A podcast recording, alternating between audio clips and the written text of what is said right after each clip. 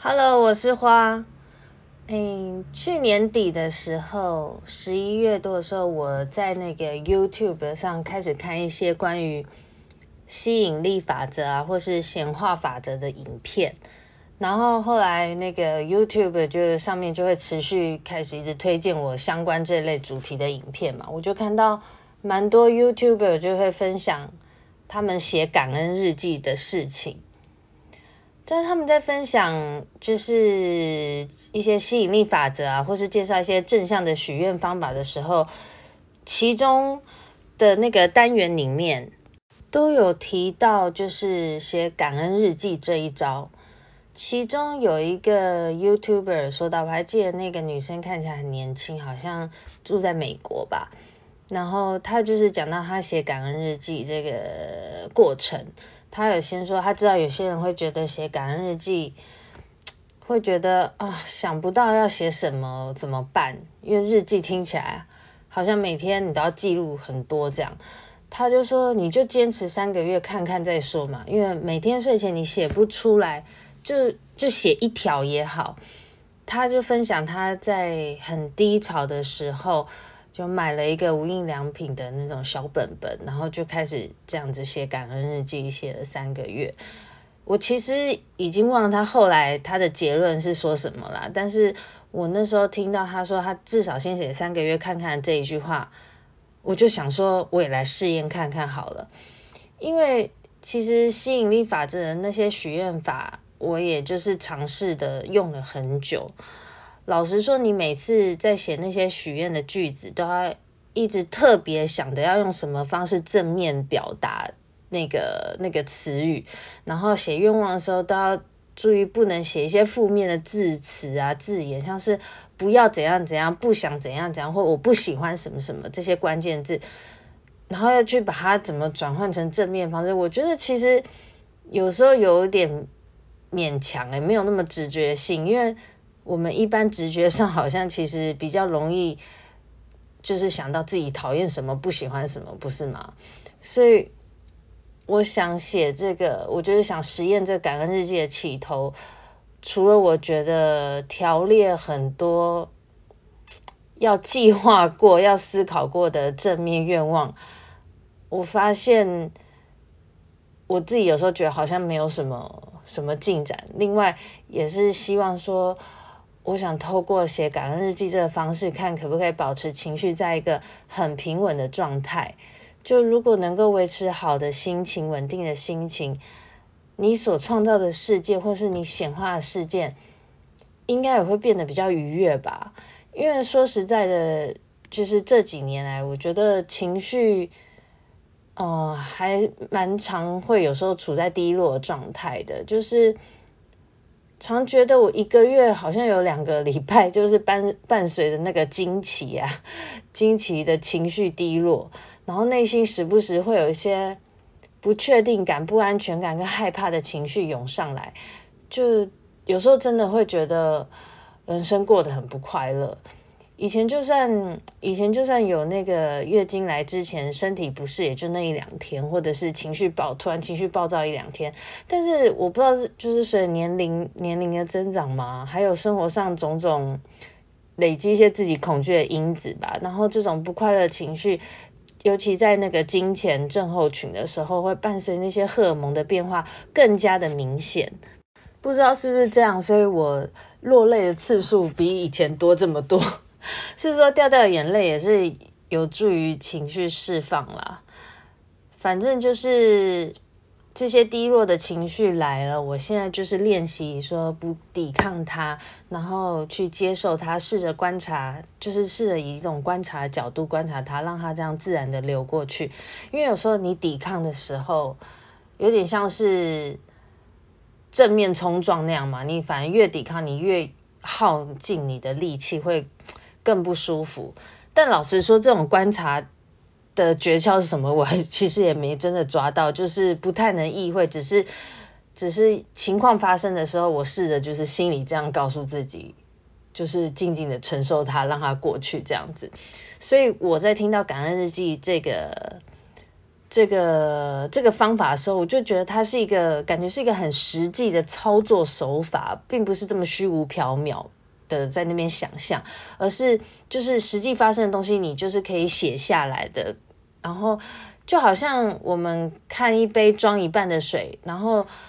用还有一半的水这样来解读，而不是用哦这个水只剩一半了，快没有来看它。那也可能是因为就是以前常常有在那边列许愿许愿条件嘛，那个练习还是有差的。就是我从去年十一月十五开始写感恩日记的时候。其实我没有碰到什么写不出来这种困扰，就是我一写下去，其实有时候一写就写很多诶，因为我听过那个网络上的分享，他们就是有讲一些你想不到什么，就是你不用把感恩记想成哦，我一定要发生什么很特别啊、很值得感恩的事。其实就算你觉得我今天好像没有发生什么很幸运的事，但是你想想，光每天的日常。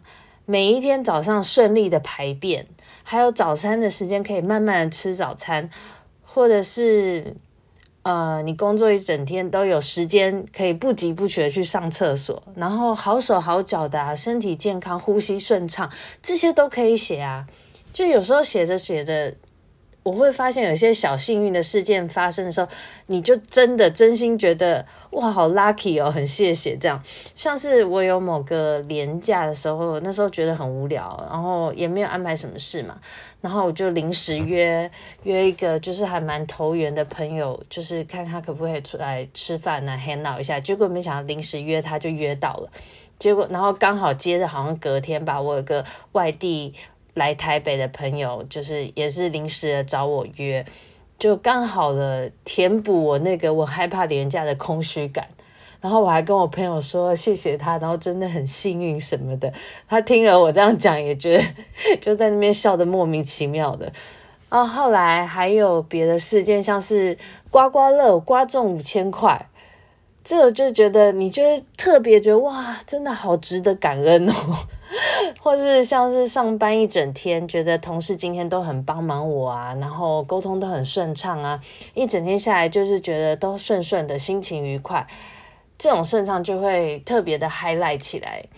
以前可能事情发生的时候会觉得啊，心情不错是没错，就是心情蛮愉快，但是就这样过去了。但是你特别有写下来的时候，标注起来的时候，就好像。有做 hashtag 一样，让他有个注记，然后停留在心上，这样子。就是你说写了感恩日记之后，就会变得比较幸运，或是心情就马上变好了，开始心想事成了吗？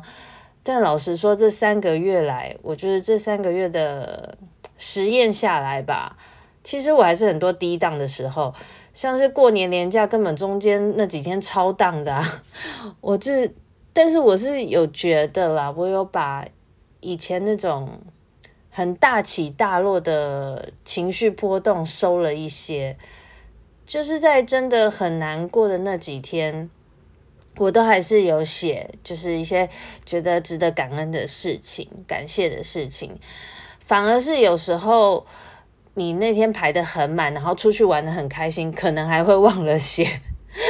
嗯、像是我看我有写一些，例如吃了薯条觉得很好吃啊，然后还有谢谢自己有足够的钱买想吃的东西，或者是换了新 iPhone 这样子，然后也有谢谢朋友啊、家人的陪伴，或者是连假某一天。我很想送洗一件衣服，因为那个好像是全白的衣服，突然弄脏了，我就是我自己心里会很受不了。但是原本还想说，会不会那个洗衣店还在放过年的年假？结果还经过洗衣店的时候，发现洗衣店有开耶。就是这种很日常琐碎的小事，就会觉得就是我都会把它写下来，感觉就是有一些小幸运在发生这样子。而且我觉得书写本身就是可以抒发情绪的，就算那天情绪很低落好了，但是我觉得开始写感恩日记之后，感觉啦，就是心情低落，顶多大概维持在五六十分吧。那个低档不会一直往下降、往下钻，然后不会下降到二三十分这样，而且也减少了抱怨的次数。我之前不知道在哪边看到，也有说过减少抱怨也是一个练习，就是有时候你一直抱怨，我发现心情也没有变得多爽快，反而是开始渐渐的会敏感的发现身边的人，你在抱怨的对象，他也会不知道怎么回应你。然后我抱怨，同时又觉得啊，又会想到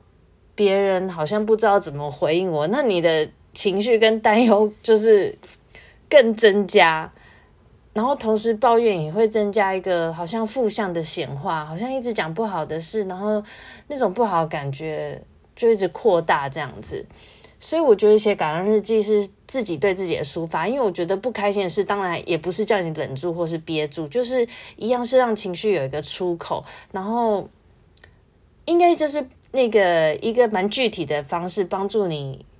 比较客观的看待你现在所经历的情绪，让它慢慢的过去。像我中间一度有一天是真的很低落、很难过，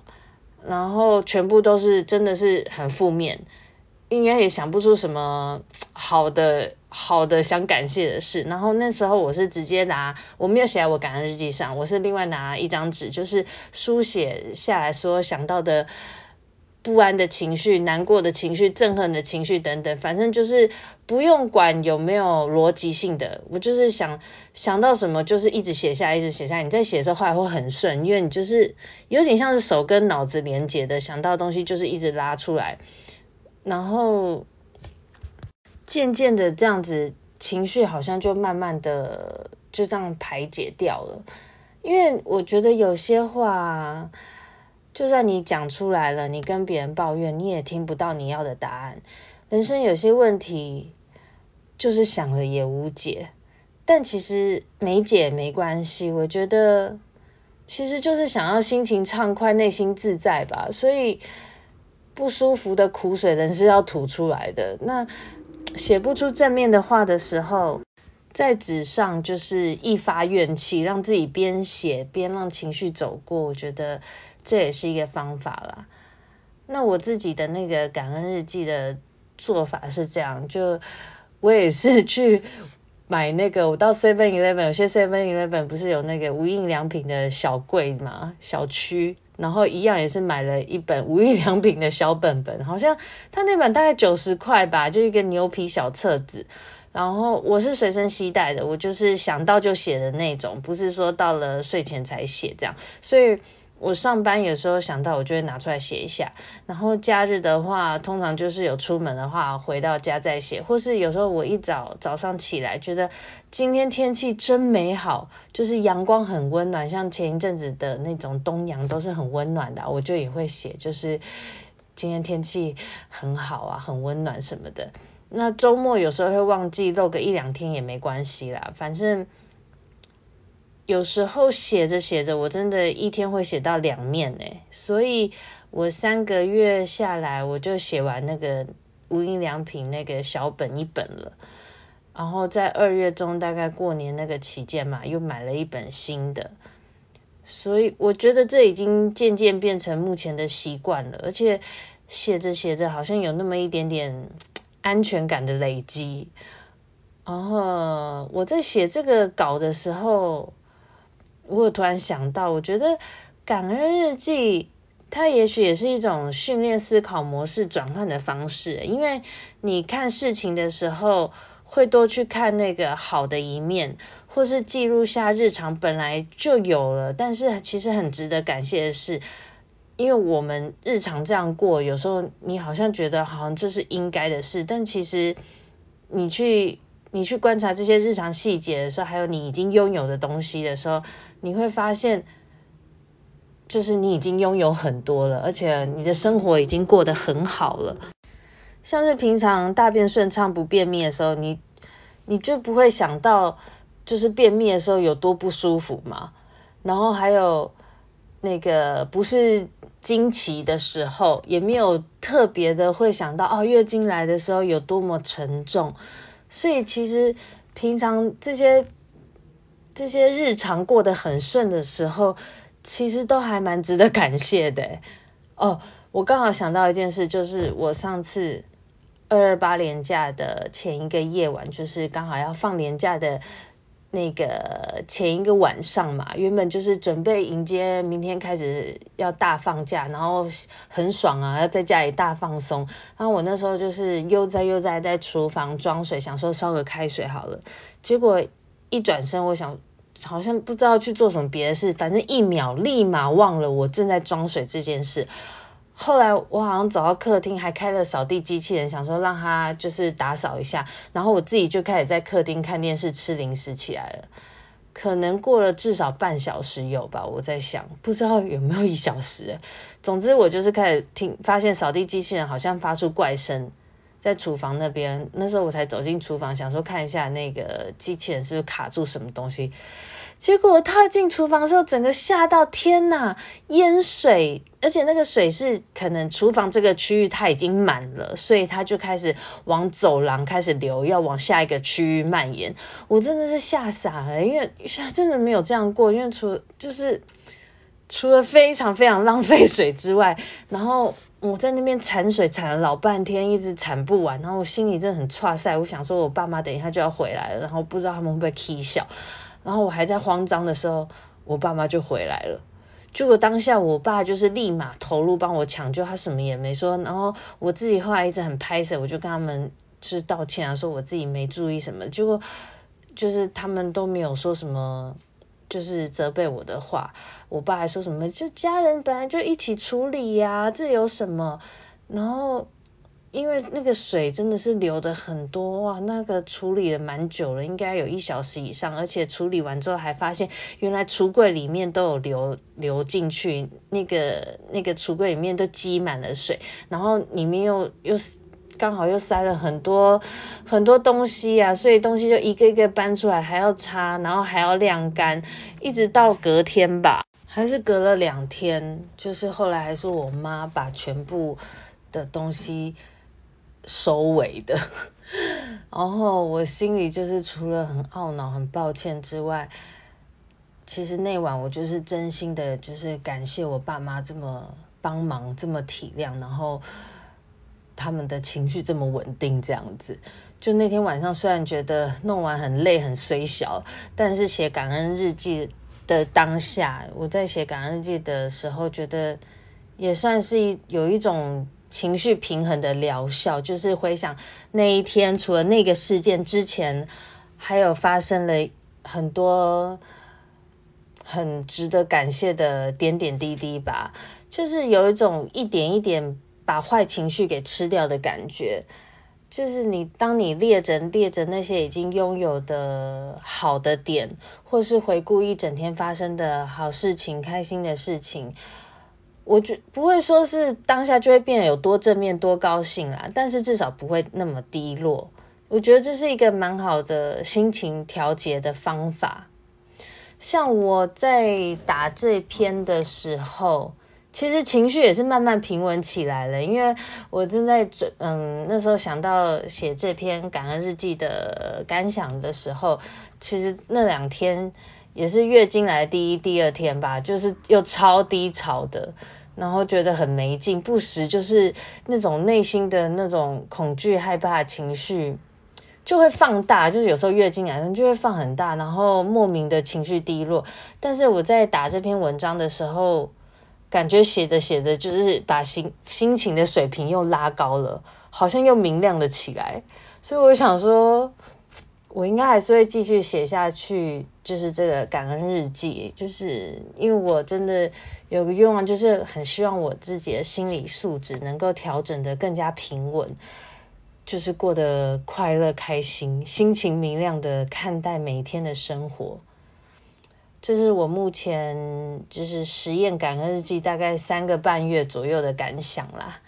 就是分享分享给大家做这个情绪调节的一个参考。